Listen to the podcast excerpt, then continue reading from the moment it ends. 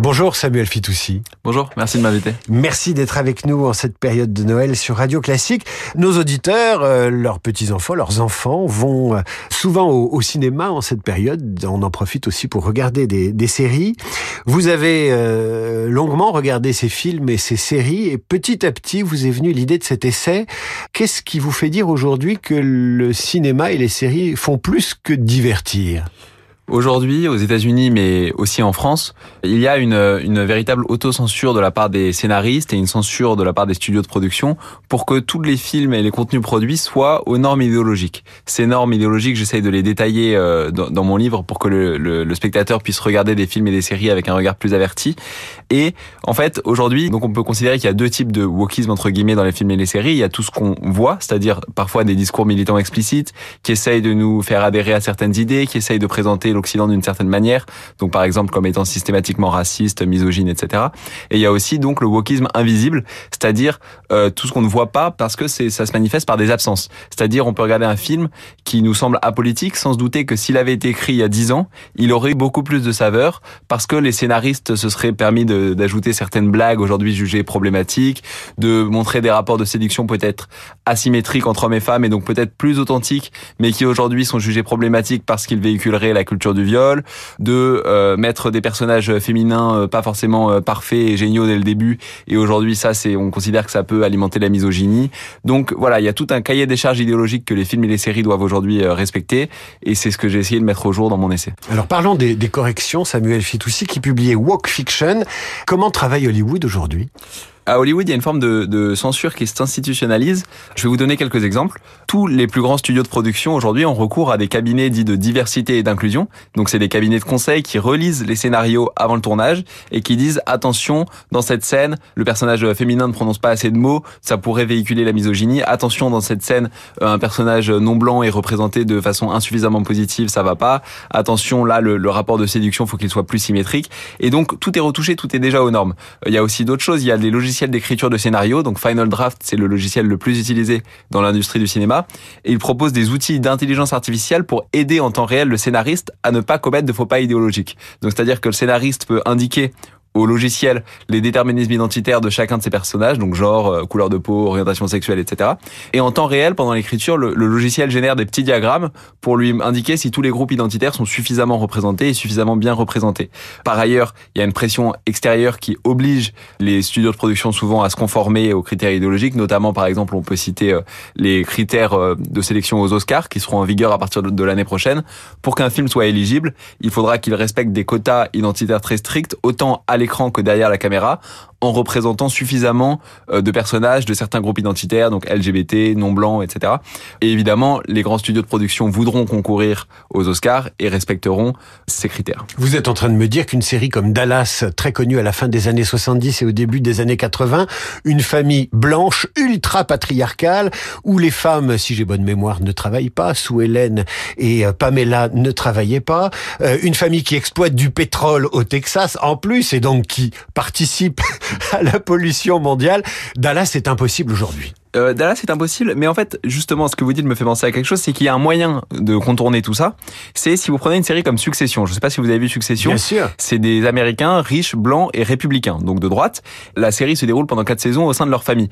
Et c'est intéressant parce que tous les commandements idéologiques euh, sont bafoués parce que en fait le, but de la série est de se moquer de ces personnages. C'est une dénonciation des, blancs riches de droite aux États-Unis et en plaçant euh, la série dans un univers qu'on dénonce, on s'autorise toutes les déviations et paradoxalement on peut faire des films meilleurs parce que la série est drôle justement parce que euh, les personnages sont euh, vulgaires, justement parce qu'ils se permettent de faire des blagues qui nous choquent. donc c'est une manière de, contourner ces commandements idéologiques. Une autre manière c'est de faire des séries qui se déroulent dans le passé à une époque qu'on veut dénoncer, donc dans les années 50-60 en montrant à quel point à l'époque la société était patriarcale, etc. pour euh, glorifier notre époque à nous, en, par contraste. Mais paradoxalement, on s'autorise euh, par conséquent à, à faire des, des, œuvres moins lisses. Alors il y a une série euh, qui est sans doute la, la, série la plus coûteuse jamais produite au monde, qui est Game of Thrones. J'ai commencé à regarder ça il y a une dizaine d'années. Euh, ça commence par le meurtre d'un enfant, par un inceste mm. entre bah, un frère et une sœur.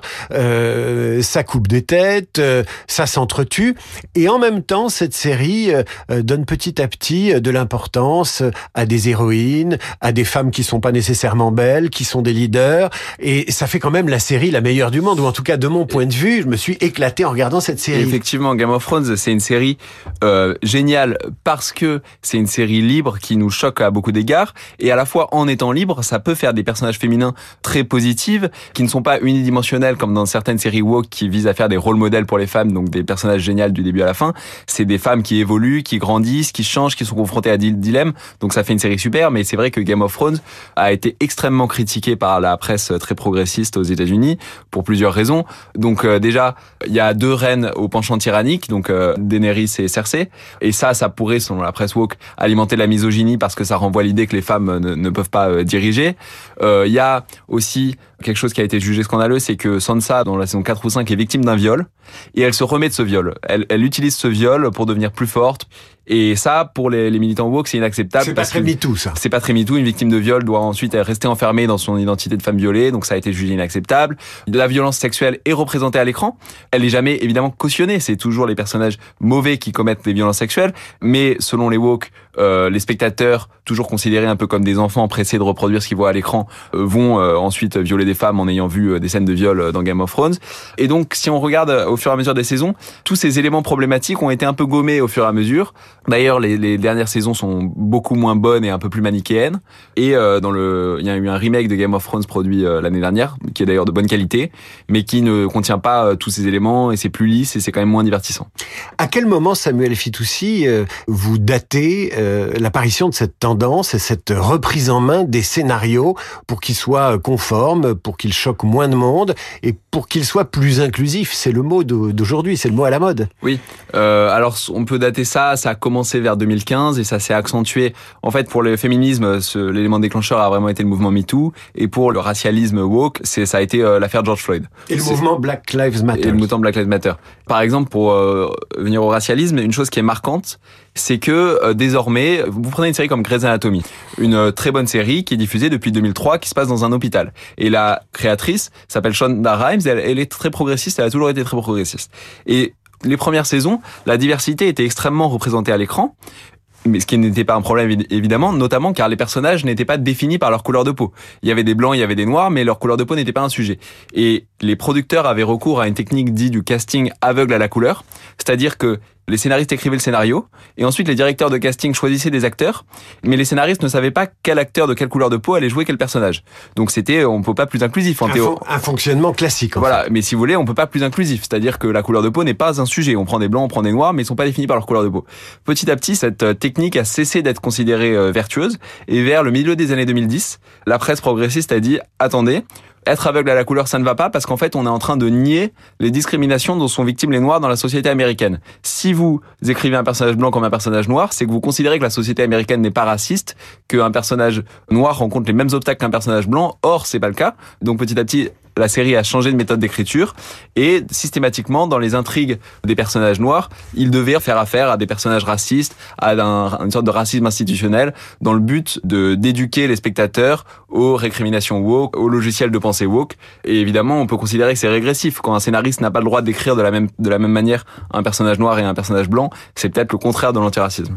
Quand le, le, patron de Disney, Bob Iger, explique euh, à ses équipes euh, qu'il faut divertir le public avant de lui envoyer des messages, à quoi fait-il référence et, et de quoi est-il question puisqu'on parle de dessin animé pour enfants le plus souvent? Euh, Disney a pris un virage très politique euh, aussi depuis 2015 qui n'a pas plu. La valeur boursière de Disney a chuté ces dernières années. Sa cote d'amour auprès du public américain a elle aussi chuté. On peut prendre un exemple très concret, c'est le remake de Blanche-Neige qui sortira l'année prochaine. Donc Blanche-Neige n'est plus blanche, elle est latino-américaine au nom de l'inclusion. Les nains ne sont plus des nains, ce sera des créatures magiques. Ce qui est amusant, c'est que des acteurs nains s'en sont pleins en disant il y a déjà si peu de rôles auxquels on peut prétendre à Hollywood et vous nous enlevez sept rôles d'un coup au nom de l'inclusivité. Vous croyez être inclusif mais vous ne l'êtes pas. Et enfin, surtout, changement majeur, l'histoire d'amour sera reléguée au second plan.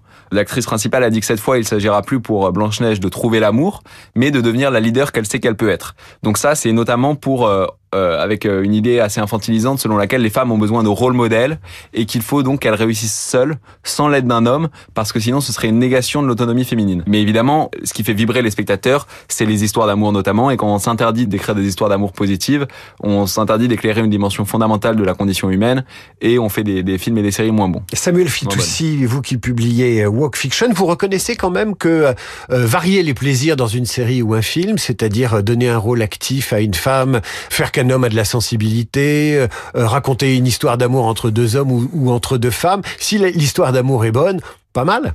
Évidemment, ça va de soi. Le problème, c'est quand les, scénaristes sont obligés de se conformer à ces commandements et si vous voulez, quand on, remplace un certain type de stéréotypes qui avait sans doute cours il y a quelques décennies et c'est bien qu'on s'en soit éloigné, par d'autres types de stéréotypes où euh, les mâles blancs sont systématiquement toxiques, où les relations hétérosexuelles rendent systématiquement malheureuses les femmes, où, il y a, où la, société est sans cesse structurée par des rapports de domination. D'ailleurs, c'est un, un, vrai problème dans certains films, euh, notamment Disney, où les personnages féminins sont dès le début euh, absolument géniales et c'est plus à elles d'évoluer, de se remettre en question, c'est à leur environnement d'évoluer et de combattre leur misogynie pour permettre au personnage principal de montrer à quel point elle est exceptionnelle. Forcément, les, les personnages sont moins divertissants, moins bien écrits.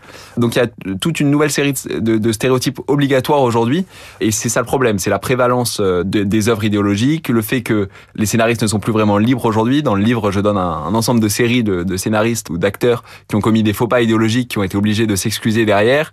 Donc euh, c'est vraiment l'institutionnalisation sous forme de règles ou de pression sociale d'une idéologie et d'une seule. J'ai même vu un exemple dans votre livre d'une actrice qui avait interprété un personnage qui n'avait que trois doigts et qui devait s'en excuser auprès de la communauté des personnes auxquelles il manquait des membres. Et j'ai trouvé ça fou. Exactement, c'est Anna Tawai euh, dans Sacrée sorcière qui a été obligé de publier un communauté d'excuses. Il y a beaucoup d'autres exemples. Scarlett Johnson avait envisagé de jouer le rôle d'un personnage transgenre. Ça a fait un scandale et elle a, dû présenter des excuses très woke à la communauté euh, transgenre en disant qu'elle avait beaucoup d'estime pour la communauté transgenre. Euh, Mario Lopez, un acteur, a dit que à 5-6 ans, il fallait pas laisser les enfants faire des transitions de genre, donc euh, les garçons devenir des petites filles et vice versa, parce que, je le cite, à 5-6 ans, on ne sait pas, on est juste un enfant, on ne sait pas si on a un homme ou une femme. Ça a fait scandale, il a dû écrire un communiqué d'excuses.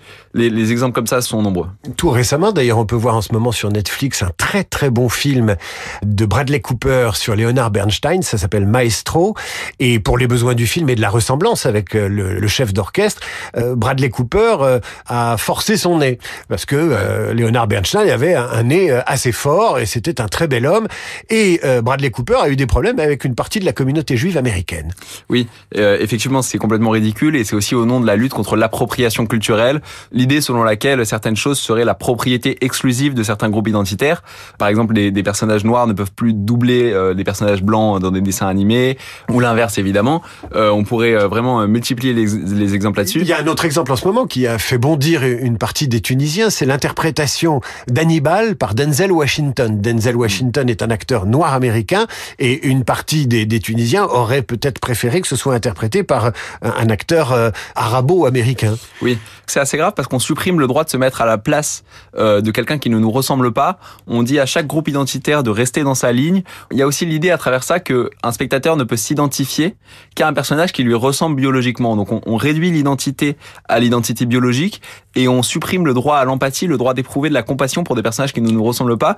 Et au lieu de nourrir le sentiment d'appartenance à une humanité commune, on cultive les identités particulières, on clive. Euh, je pense que c'est assez euh, grave pour la cohésion sociale, notamment parce que le rôle de la fiction, c'est de construire nos capacités d'empathie pour des personnages avec qui on ne partage pas grand-chose, en nous montrant le cas de destins singuliers, de personnages avec lesquels on souffre. Et par ailleurs, c'est la, la, fiction doit être une antidote au discours idéologique, qui justement, euh, quand on parle de politique, on doit penser par masse, on doit penser par abstraction, on doit euh, faire des généralisations, mais la fiction, elle doit nous ramener au particulier, nous montrer qu'au-delà de nos déterminismes, au-delà de nos appartenances à des supposés groupes, nos, supposées appartenances à des groupes, euh, on est on est singulier, on est humain, on, tout le monde ressent les mêmes émotions. Euh, voilà. Voilà, dites-vous, Samuel Fitoussi, Walk Fiction, comment l'idéologie change nos films et nos séries. Après avoir lu ce livre, vous ne regarderez plus la télé ou euh, le grand écran comme autrefois. Merci Samuel. Merci à vous. Et on se quitte avec la musique. Vous citiez cette série de Succession signée Nicolas Britel.